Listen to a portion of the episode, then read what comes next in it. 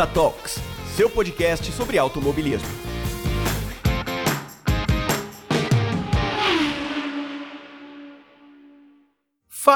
Fala cinéfilos, bem-vindos ao Punta Talks, o seu podcast sobre o mundo automotivo. Agora pegue aquela pipoquinha e vamos falar sobre alguns filmes que marcaram a história do mundo automotivo, tanto os carros nos filmes quanto os filmes em si. Então aproveitem bastante, mas primeiro aquela paradinha no pit stop para o quadro de recados.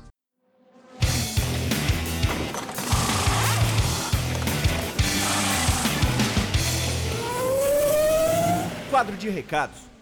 Bem-vindos ao quadro de recados. Pessoal, obrigado pelos feedbacks que eu tenho recebido. Fico muito feliz que todo mundo tá gostando e tá me ajudando a melhorar o conteúdo para vocês. Podem me mandar feedbacks lá no Twitter @puntatalks ou pelo e-mail punta.talks@gmail.com. E também me deem retweets nos episódios. Isso vai me ajudar a alcançar mais pessoas e você vai estar tá espalhando a palavra do Punta Talks para todo mundo. Um outro recado muito legal é que no dia 23 vai ter uma super live de podcasts de automobilismo lá no YouTube. Isso mesmo, o Punta Talks vai estar presente nessa super live, uma mesa redonda aí com vários debates ao longo do dia. 8 horas de live vai ser bem legal. Outra coisa, a gente tá no momento ainda de pandemia. Eu tô gravando isso no dia 17 do 5. Deixar para vocês aqui aquele áudiozinho que toquei no último episódio do ABPod. Então, escutem, é muito importante o recado deles e logo em seguida vamos para o episódio com aquele convidado especial que eu comentei no episódio passado. Valeu, pessoal? O Covid-19, mais conhecido como coronavírus, se espalhou pelo mundo. Pessoas com problemas de saúde crônicos ou graves apresentam maior risco de complicação caso contraiam a doença. Atente-se a sintomas como tosse, febre e falta de ar. Se você apresentar algum desses sintomas, ligue para o Disque Saúde 136 ou consulte um médico.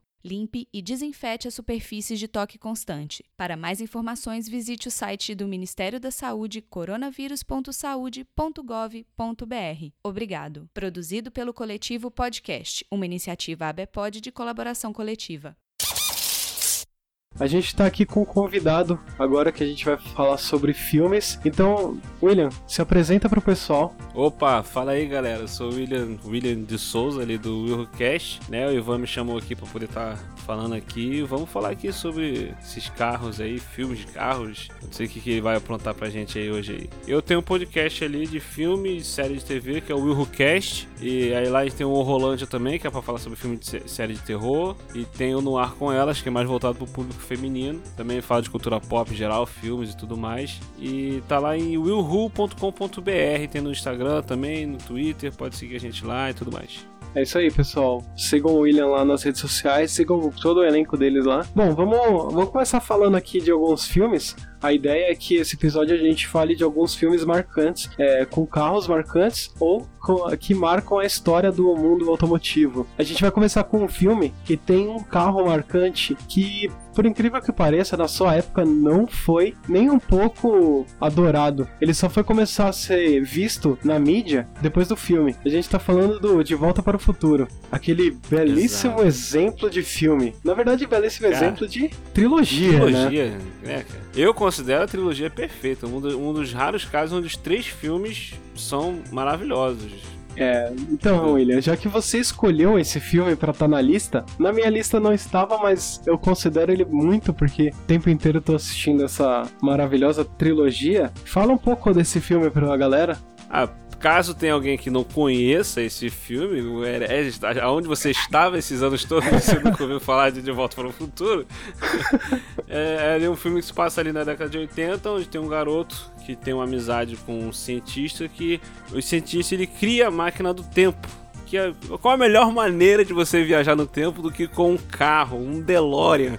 Caraca, o melhor carro para poder viajar no tempo. Cara, fantástico isso. E aí começa a, a, as confusões, né? Porque por causa de alguma série de acontecimentos, ele acaba indo pro passado e conhecendo o pai e a mãe dele quando eram jovens e tudo mais. E depois ele tem que arrumar um jeito de voltar para o futuro. Por isso estamos filme de volta para o futuro e tudo mais.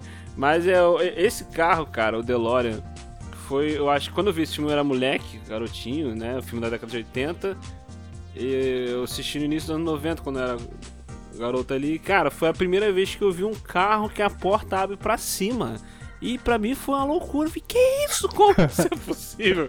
Cara, foi a coisa mais louca do mundo. Com toda a forma como o carro funciona, o design do carro, o visual do carro. Entendeu? Eu me apaixonei por esse filme. Na verdade, muita gente se apaixonou por esse filme, inclusive pelo carro. É, assim, falando um pouco da história, o carro ele só foi produzido três anos pela marca DeLorean. Pra vocês verem quando, como esse carro não fez sucesso na época. Ele só foi fazer sucesso mesmo no filme. Agora, o porquê que. O carro do filme que ele, que ele explodiu, né? Exatamente, esse carro ele só foi ser conhecido porque na verdade todo mundo que é, tinha esse carro não gostava dele por N motivos, porque ele não tinha visibilidade nenhuma, o motor, ele era muito fraco pra época, inclusive pros carros daquela época ele já não era um carro bom e, e de uma marca desconhecida. Aqui pro Brasil ele nem veio como porta- importação, ele só ficou mesmo nos Estados Unidos e em partes da Europa. Assim, eles escolheram esse carro pelo design mesmo, como o William tava O falando. design dele. é. Ele realmente era um carro futurista, né? Exato, exato. E é interessante como eles brincaram com o carro nos três filmes, né? O primeiro era o carro só ele mesmo, andando nas quatro rodas. Aí já no segundo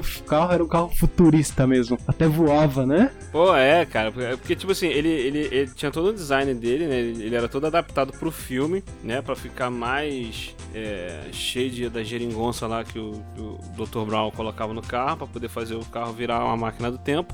E, tipo, no final do primeiro filme, eu lembro, quando tu tá vendo o primeiro filme, quando o filme acaba, né? Porque ele tinha aquele lance que ele tinha que se- a- a- atingir uma certa, um certo limite de velocidade pra poder viajar no tempo, né? Ele só conseguiria viajar atingindo um certo limite de velocidade e tendo o, o tipo de energia que precisava, né? Tal, não sei quantos mil gigawatts. Agora não tô, tô, tô lembrando, precisava de plutônio pra poder fazer, gerar ele e tudo mais. Só que, no final do filme, o doutor vem com ele, o doutor tava, foi pro futuro e veio com ele do futuro com novos novos detalhes adaptados do carro. E eu lembro no final do filme, quando ele para na rua, aí, aí o, o Martin fala assim, doutor, essa rua não tem tamanho suficiente para poder atingir a velocidade. Aí ele fala, pra onde a gente vai, a gente não precisa de rua.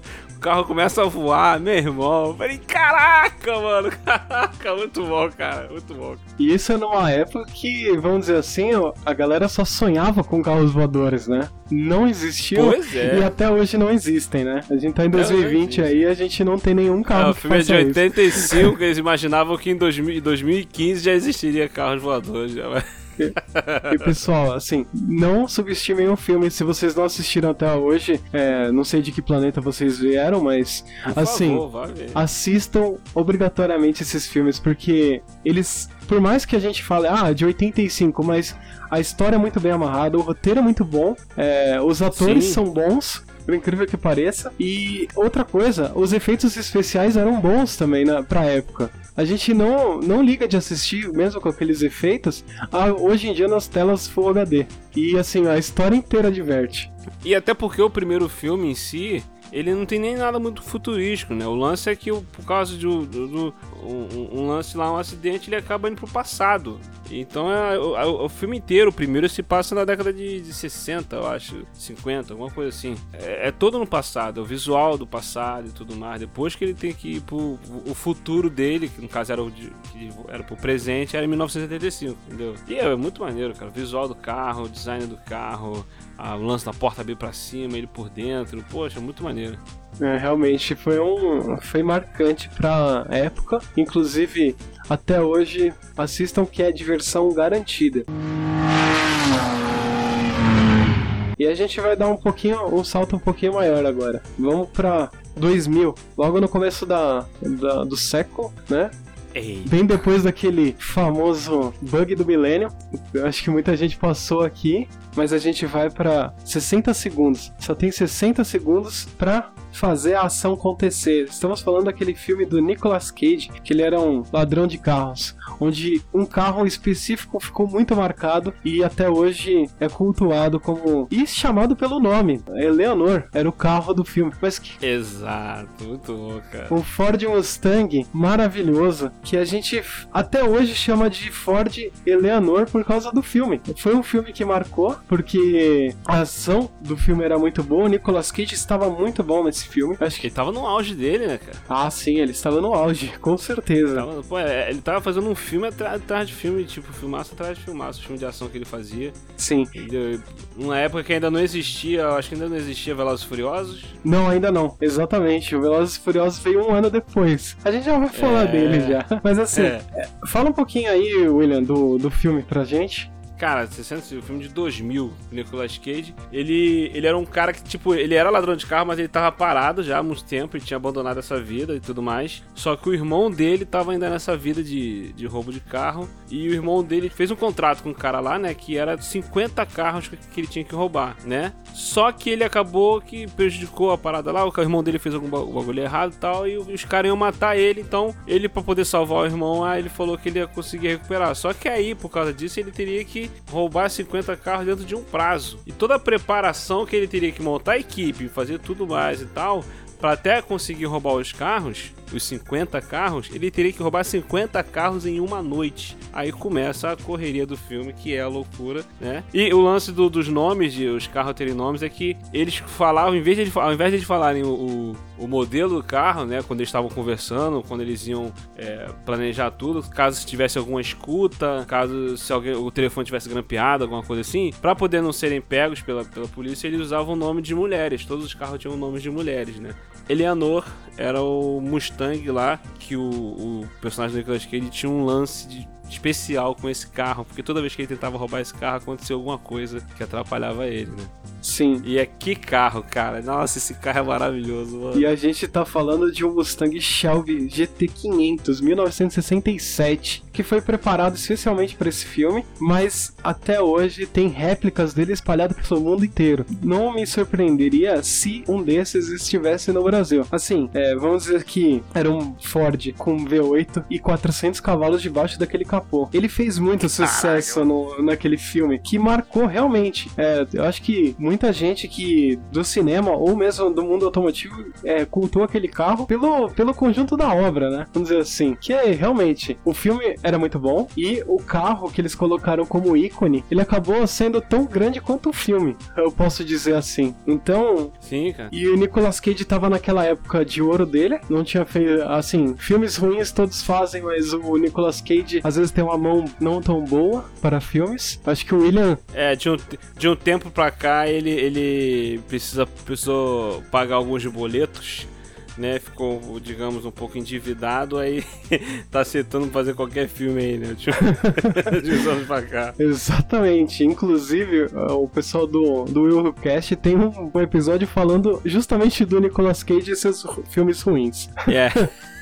Quiser lá, vai lá no, no feed e baixa. É um episódio recente, inclusive. É, Sim, sim, cara, sim. Cara, e esse carro é muito maneiro. E se eu não me engano. é, Não, se eu não me engano, não. né? É, vai, tá pra sair um filme do Batman que eles estão filmando agora, o o The Batman, e o diretor postou uma foto dele com o Batmóvel, né? Assim, não sei se chegou a ver. sim. A foto dele com o Batmóvel. E não é um Mustang, mas o visual do carro tá muito parecido. Na hora que eu vi, eu lembrei da, da Eleanor. Na hora que eu olhei pra foto assim, eu falei: caraca, o, o Batmóvel não vai ser tipo aquele tanque, né? Aquele carro todo blindadão, aquela coisa toda. Vai ser algo tipo como um carro mesmo. Né, adaptado para poder ser o, o, o Batmóvel. E é um modelo muito parecido com o do Mustang desse 60 segundos. Sim, e logo logo saem mais imagens do filme do novo do Batman. Apesar de eu ser um pouco cético quanto ao ator que escolheram, mas vamos deixar pro cinema descobrir o que, que vai ser é realmente. Vamos só pular um ano aí. O William já tinha comentado do Velozes e Furiosos, e realmente, Velozes e Furiosos saiu em 2001, né? Aquele filme que marcou, acho, o mundo como a gente que adora carros é, não via, né? Que a gente chamava de carros tunados. Aqui no Exato. Brasil não, não tem essa cultura, mas lá, lá no exterior, na Europa, nos Estados Unidos, principalmente no Japão, a cultura é muito forte para esse tipo de carro. E esse, e esse filme trouxe um pouco dessa visão do americano e seus carros. Bom, Isso. eu vou até contar um pouquinho do filme, né? Quem não viu também, por favor, vá ver. Eu acho que é meio que obrigatório também todo mundo que tá escutando esse podcast assistir esse filme. Até o terceiro Por filme. favor, cara. Até o terceiro filme. Passou disso já é avacalhação, eu acho. Virou filme de super-herói. Virou filme de super-herói, é aquele filme policial com a jornada do herói muito bem escarrada na nossa cara. Mas assim, na, na época foi um filme que marcou demais. Eu, eu, na época, não podia assistir esse filme porque o cinema não deixava se- é, entrar menor de 16 pra assistir esse filme. Então já tô denunciando É, até a minha 2000, idade. é, em 2001 eu vi, eu vi no cinema. é, esse primeiro eu tinha. Em 2001, quando que ele estreou? Deixa eu ver aqui. Só pra poder ter certeza. Que em 2000 eu tinha 16 anos, sabe? Você já tinha 17 quando ele estreou. Denunciando a estreou no idade aqui, galera. Olha aí, ó, quando ele estreou no Brasil, estreou na semana do meu aniversário, eu já tava com 17 anos. Aí. Olha aí. Então, é, era um filme. É, vou, vou dar uma, uma breve resumida aqui. O Dominic Toretto era o líder de gangue de corrida de rua em Los Angeles, que ele estava sendo sempre investigado por roubo de carga, principalmente de eletrônico. Quem começa a investigar é o Dá pra dá pra imaginar, cara. Eles roubavam caminhões que carregavam videocassete, televisões, essas coisas assim, televisões com videocassete, cara. Olha quanto tempo faz.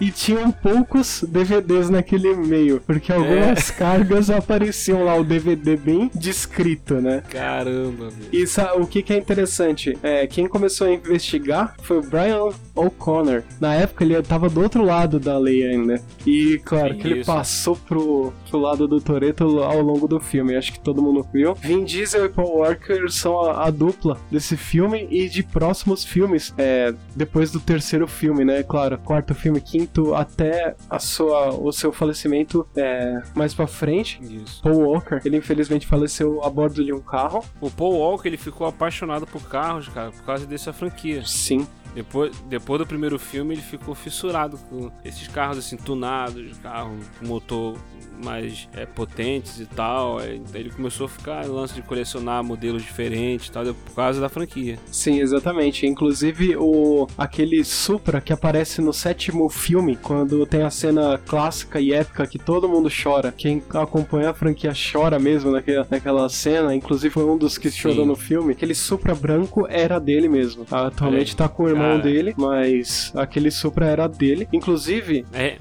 recentemente a gente falou lá no Eurocast lá que o Cleito falou que não não chorou nessa cena. Eu falei, você é um insensível sem coração. Você, não- você que não chora nessa cena. quem não chora nessa cena é insensível mesmo. Ou realmente não se apegou ao filme, porque quem, desde, desde adolescente, acompanhou esse filme, aquela cena é marcante demais. E olha que, que só um fato curioso desse filme, acho que eu não sei nem se o William sabia, é, acabou lendo esse daí, é, o, o Paul Walker, ele, tam, ele foi escolhido como, como ator pro Brian, só que tinham três caras que estavam no páreo. Eminem, o rapper, Mark Wahlberg Caramba. E Christian Bale. Agora vamos imaginar, vamos tentar imaginar esse filme sem Paul Walker e com Christian Bale. Não daria certo. Olha, aí, não daria certo não. Até o Christian Bale não ia ficar fazendo as sequências não, depois veio, que vieram depois. Não, ele não ia aguentar. Ele não ia não, ele não ia não. Ele ia, ia parar no primeiro mesmo, talvez no segundo e acabou. Exatamente. Mas são, são outros atores aí que estavam cotados pro papel e não, não conseguiram. tá, por alguns motivos aí, o Paul Walker foi escolhido. Talvez o Eminem chegasse perto É, talvez o Eminem ficasse legal. ficasse legal, mas eu acho que quem eternizou o papel do Brian O'Connor foi o Paul Walker Ah, mesmo. foi, foi, o- foi o Paul Walker. Ficou marcado na história aí da, da franquia. E aí, saindo do, do mundo real pro mundo imaginário, vamos pro, pra uma época que os carros dominam o mundo. Estamos falando daquela animação Carros, que também teve uma franquia, só que, bom, vamos falar só do primeiro filme aqui. não, quero, não quero me ater ao segundo e ao terceiro filme. E aí, Cleiton? Cara, Car Carros é maravilhoso, cara. Ca- Carros é um, um passeio a modelos e mais modelos é, diferentes um do outro, né, cara? Assim, é, animação que tem até caminhonete tem ali pra você é, apreciar, além da- da- das paisagens do filme, que o filme. A mensagem do filme é muito sobre isso, sobre apreciar a viagem, né? Não só o destino, né? Porque o lance de viagem tem você sai do ponto A para ir pro ponto B, mas a viagem não é só o destino para onde, onde você está indo, é o, o, o trajeto que você está fazendo. Porque a estrada do filme ela fica num. Ela foi, deix... foi abandonada por causa do negócio de rodovias e tudo mais. E o nosso querido Relâmpago Marquinhos, né?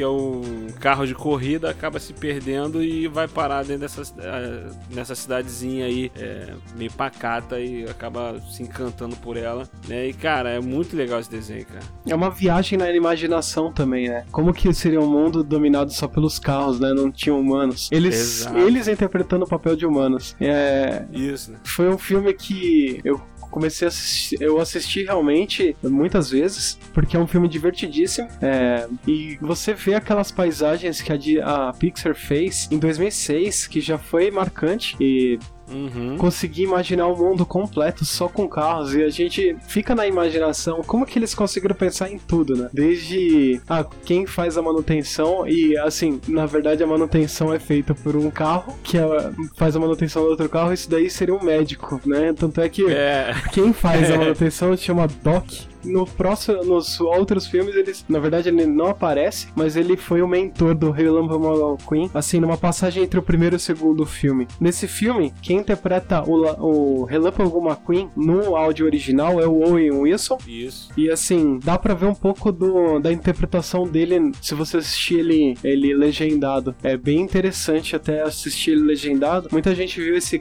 esse filme dublado, inclusive eu, as primeiras vezes. É mas assistir ele legendado que fica interessante também. É, só uma curiosidade legal sobre o filme: o filme não era para chamar Carros, era para chamar Route 66, que é em homenagem é, à é Rota 66. A Rota 66 é. Só que por causa de uma série que tinha lá em 1960, eles não adotaram esse nome. Isso. Ficou Carros, inclusive em inglês é só Cars. Isso. Interessante também desse. Uma outra coisa que a Pixar fez na época foi que eles fizeram 40 43 mil designers de carros. Olha só, cara, meu Deus do céu.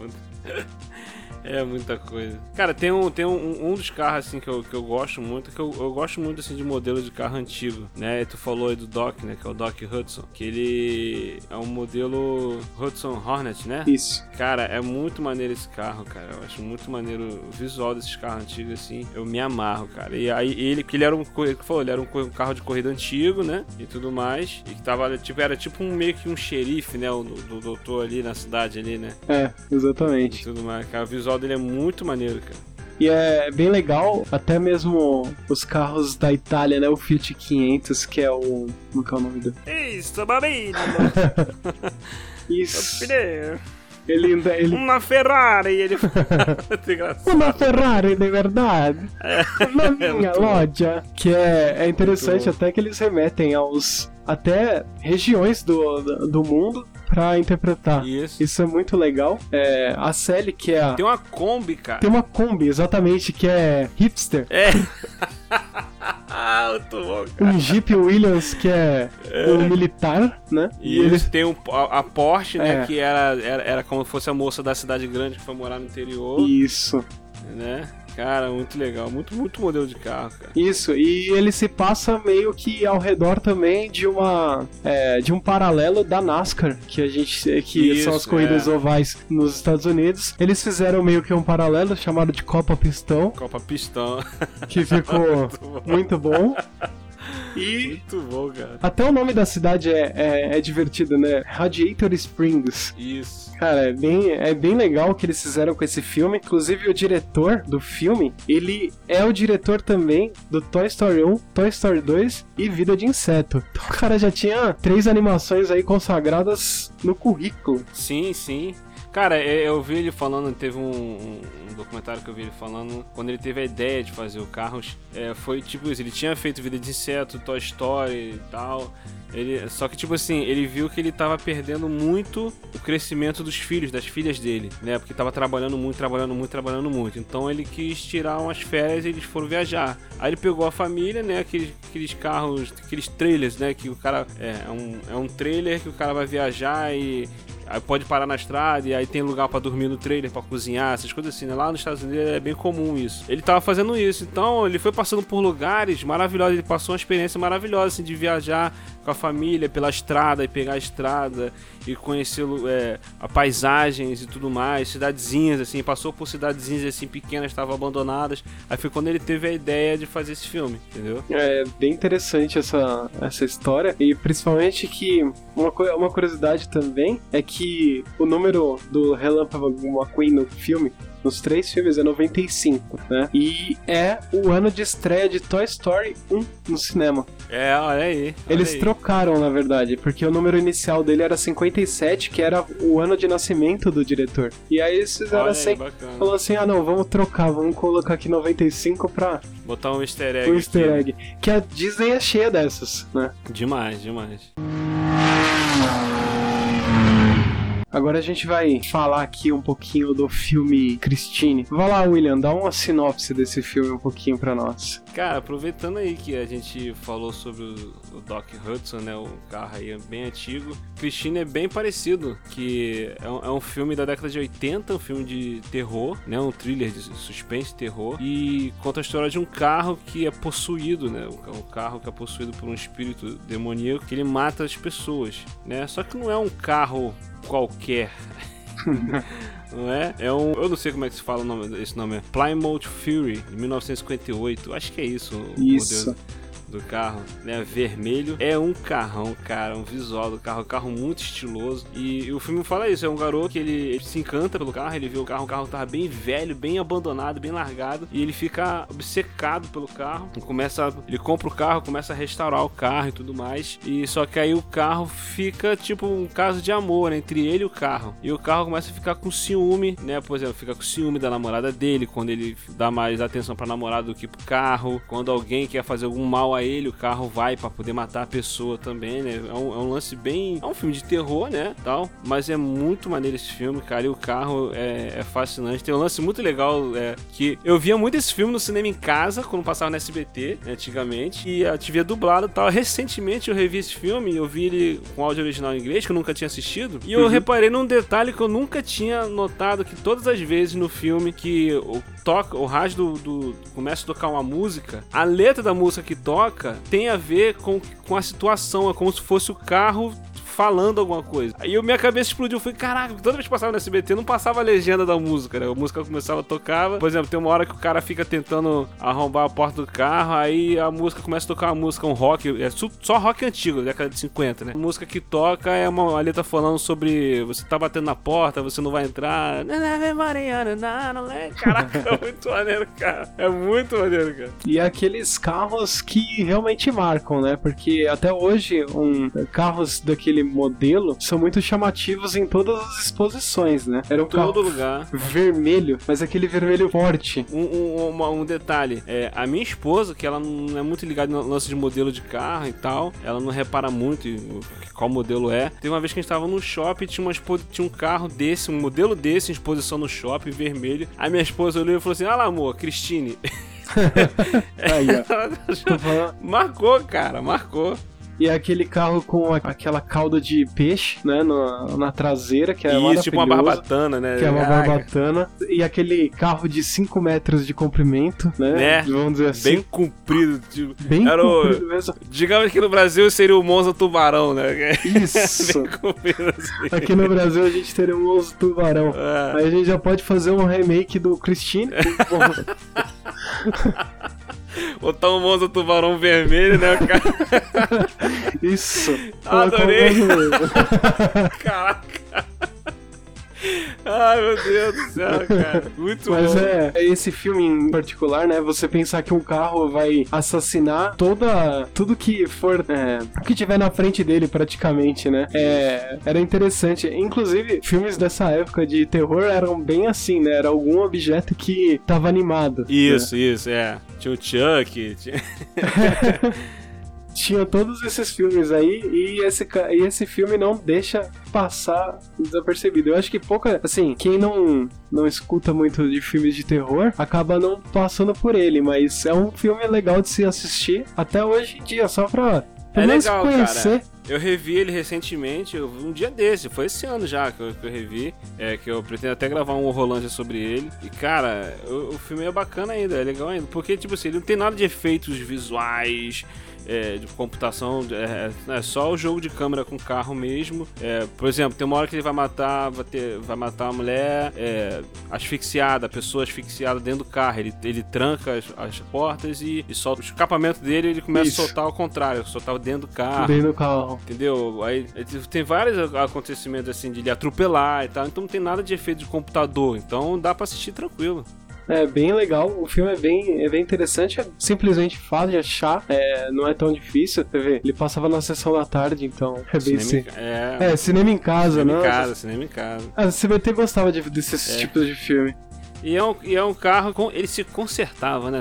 Ele se consertava. É. Imagina você ter um carro que você arranhou, ele, ele mesmo se conserta sozinho. Ah, né? hoje em dia, hoje em dia oh, seria uma, uma roda, né? Que é uma né? maravilha.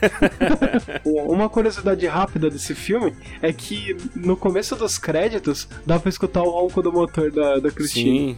É muito legal esse. É, é umas jogadinhas que você só pega assistindo, eu acho que uma segunda ou terceira vez, assim. Na primeira vez é um impacto, dá um impacto assistir o filme, mas depois você consegue pegar esses pequenas nuances no filme. Você vê, o William não, é, não é, tinha percebido eu, das músicas. Eu também não sabia das músicas, né? É bem é. legal isso daí.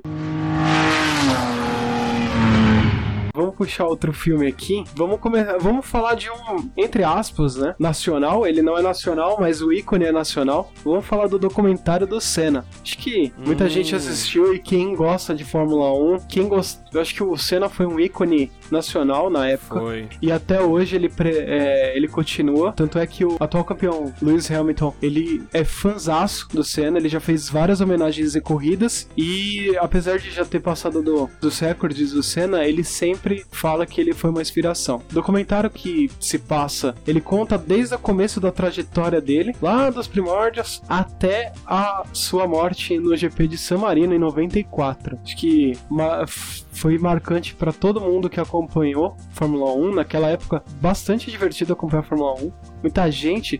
Era muito bom, cara que realmente nem gostava de Fórmula 1, mas gostava de acompanhar só por causa dele, né? Foi uma, uma coisa interessante é que, até falar no filme, 94 foi o começo da, da carreira do Rubinho Barrichello, que atualmente está correndo ainda na Stock Car, mas naquela época ele estava estreando na Fórmula 1. Isso, isso. O filme, ele passa por várias situações, tanto dos bastidores do Senna, é, com problemas é, com a FIA e tudo mais, até mesmo as corridas épicas que ele fez, aquela aquela corrida que em Interlagos que é marcante até hoje, de ganhar de sexta marcha um GP inteiro. Foi Cara, aquilo foi demais. Aquilo, aquilo foi, demais. foi, realmente demais e marca muito ver as, ah, o acidente dele em 94, até hoje marca. Você ass assistir aquela cena de novo, parece que quem passou pelaquela época relembra muito bem. Parece cara, que. Eu tinha, eu tinha 10 anos quando ele morreu. Nossa, eu chorei muito na época, cara. Porque eu, eu gostava muito, eu acordava todo dia de manhã para poder assistir é, a, a, Fórmula 1, assistia corrida, né? Eu adorava. E na época era, era o, o Brasil tava carente de ídolos, né? Né? Tinha, acho que era o único ídolo que tinha. Sim. O futebol, o Brasil não ia bem há anos, né? Naquele ano o Brasil ganhou a Copa de, acabou que ganhou a Copa de 94. Mas antes da, da morte dele, o Brasil não ganhava uma Copa, que o Brasil sempre foi o lance de futebol, né? E tudo mais. O Brasil não ganhava uma Copa desde 70, 1970. Então, no esporte em si, faltava assim um, um ídolo para as pessoas. O Brasil sempre foi essa coisa de ficar com algum ídolo e tudo mais. E na época era ele, pô. O cara veio disputando Fórmula 1, velho. Caraca, onde que um brasileiro vai estar disputando Fórmula 1? Entendeu? Um, um esporte de elite e tudo mais. Mas, pô, o cara era, era, era humilde pra caramba e tudo. É, se envolvia com, com lance de ajudas comunitárias e tudo mais. Então, é, o cara era ídolo mesmo.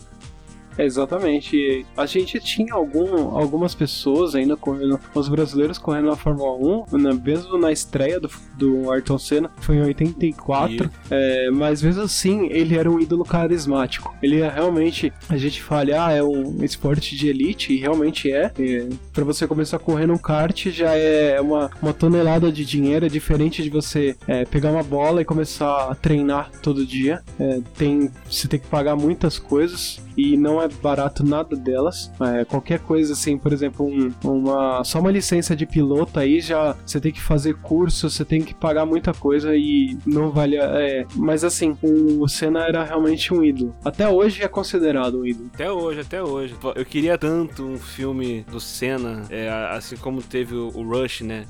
É, que mostrando lá a Fórmula 1 e tudo mais, mostrando a disputa que ele tinha, né? Que era com Alan Prost, né? Que ele tinha maior rivalidade e tudo mais. Com os outros caras na época, queria tanto um filme. Eu falei, gente, o Rodrigo Santoro tá aí fazendo filme a balde lá fora, cara. E tá. E, e encaixaria bem ele fazendo cena, cara. Pô, Exatamente. faça um filme, faz, os caras não fazem, mano. Caramba. Até parece mesmo, né? É, é. E aí você não precisava nem colocar uma atriz, né, pra interpretar a Xuxa na época que ele, que ele namorou a Xuxa. Precisa pode pegar ela mesmo.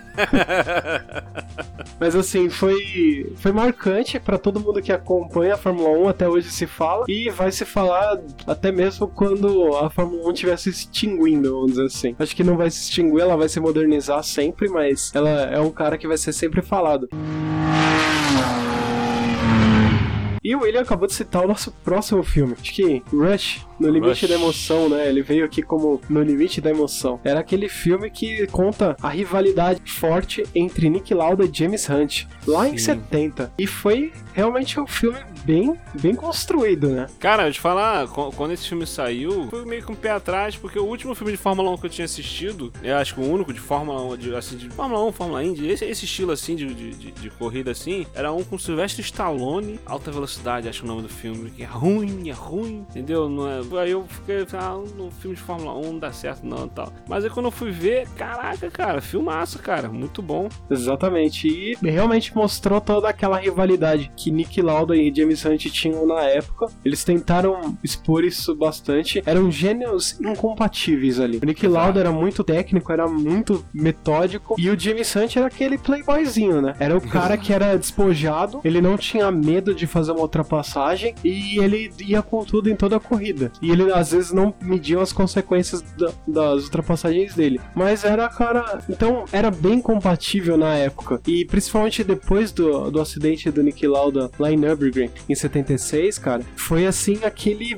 Parece que colocou mais combustível ainda naquela disputa. Parece que o Nick. ali, né? É, o James Hunt parecia que tava provocando, entre aspas, né? O Nick Lauda a todo momento voltar para eles competirem mais. E o Nick Lauda lá todo é, se recuperando e tendo que se recuperar ainda mais rápido porque ele tinha vontade dessa competição. E Nick Lauda, é, até, até a, o seu falecimento, estava acompanhando a Fórmula 1 de dentro do pit stop da Mercedes. Uhum. O Nick Lauda sempre gostou disso. E era um cara fenomenal na pista. E sim, o filme sim. mostra bem isso. Um dos méritos do filme é ele conseguir que o, não só o visual, mas o clima da época, anos, anos 70, né? A, a trilha sonora, é tudo mais tal. E você consegue se envolver emocionalmente com os personagens, cara. Então, sim. Pô, você, cara, não tem como você não, não, vibrar, não se emocionar e se arrepiar com certos momentos do filme, cara. Caraca, é muito bom, muito bom o filme. É, às vezes você fica até com raiva do Nick Lauda, né, pelas é, atitudes, pô. mas você tem que pensar que o cara tava no calor do momento o tempo inteiro e naquela época até hoje, os pilotos estão desafiando a vida deles também. Exato, os caras estão ali, pô, meu irmão, o cara andando a 200, 300 por hora, mesmo, tem que estar, tá, o nível de adrenalina é, é muito alto pro cara simplesmente querer e tentar segurar os ânimos em certos momentos, entendeu? Tem alguns conseguem, outros não, então aí vai, aí, aí fica maneiro o filme também, dá, dá aquela adrenalina na gente, tá assistindo. Exatamente. E interessante é que o filme ele foi rodado com carros de Fórmula 3, com motor menos potente e disfarçado no corpo do Fórmula 1 antigo. Olha, é, olha como que eles fizeram. Eles tentaram colocar os dois, os dois atores em carros reais, entre aspas, daquela uhum. época, mas eles não podiam, é, como eles não têm a licença para pilotar esse tipo de carro, eles só têm lá a atuação deles e um pouco de instrução no começo para tentar tornar o filme um pouco mais real ainda. É, e aquela um cena da batida do Nick Lauda em Nürburgring foi realmente rodada, ela não foi um, um clipe daquela época. Ah, o nível de produção desse filme é muito realista, cara. Muito realista, muito bem feito. Quer fazer alguma outra consideração aí de algum filme que a gente não passou? Agora, um, uma menção honrosa aqui, até para você que você não assistiu, eu comentei contigo mais cedo, você não falou que não tinha assistido Baby Driver né, que aqui no Brasil ficou em ritmo de fuga, né? Para quem gosta aí de música e carro, cara, é é um prato feito, né? Porque o filme mostra ele um garoto que ele é piloto de fuga, né, dos caras que roubam banco e tal, e ele dirige, ele vai na velocidade, as, as, as cenas de perseguições ele, ele dirige ouvindo música, né? Ele tem que sentir aquele ritmo, aquela batida, aquela pegada, que ele consegue reagir melhor, ter os reflexos melhor, ele vai na, na, na, na trilha sonora ali que ele tá escutando. E, cara, é muito maneiro, muito maneiro. Tem carros fantásticos nesse filme. É, as cenas de perseguições também são muito bem feitas, manobras de direção, você vê os, os detalhes do, trocando de marcha e tudo mais. É, cara, é, é, muito maneiro esse filme, vale a pena conferir para quem gosta de carro e de música. E de um bom filme de ação, né? Porque tem troca de tiro, tem umas paradas bacanas. Legal.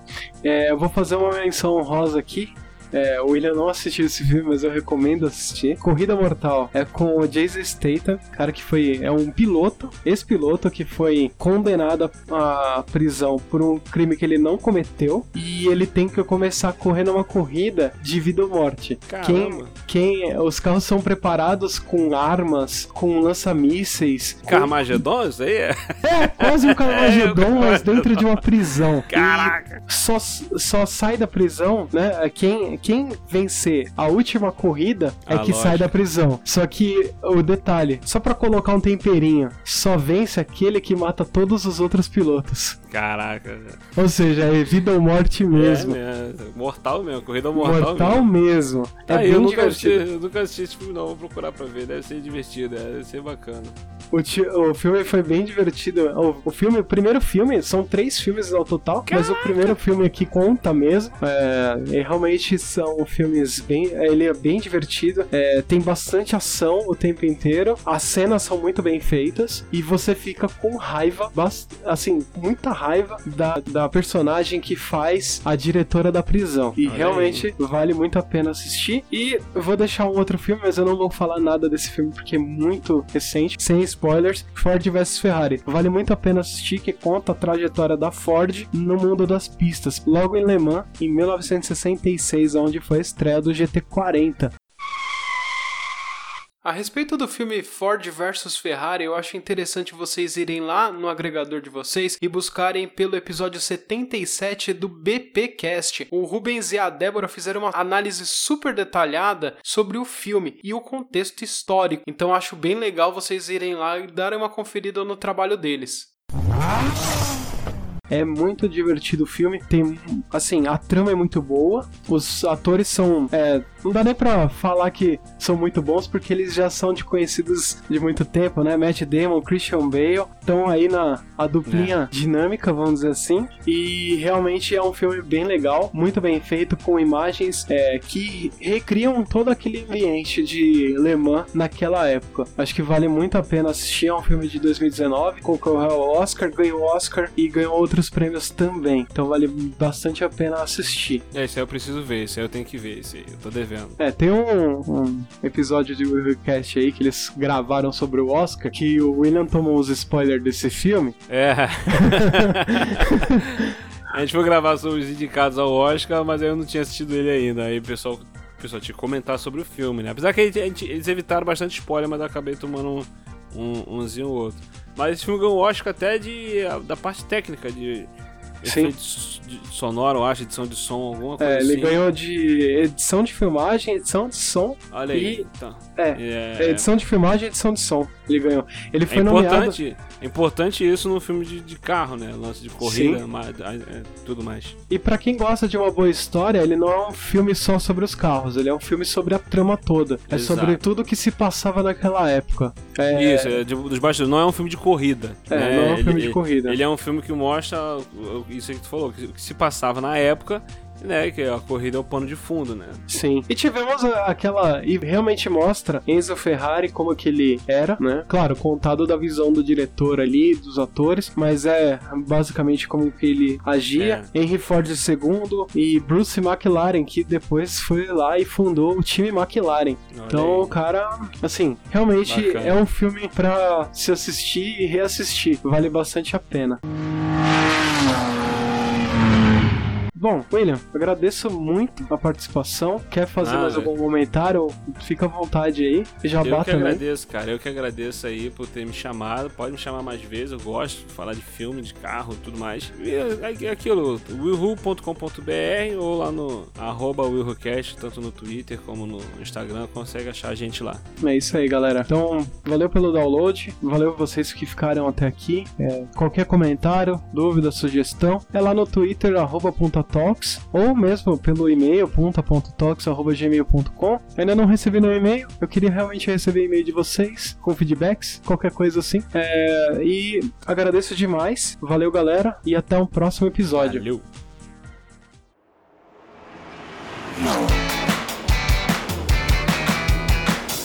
Você escutou Punta Talks.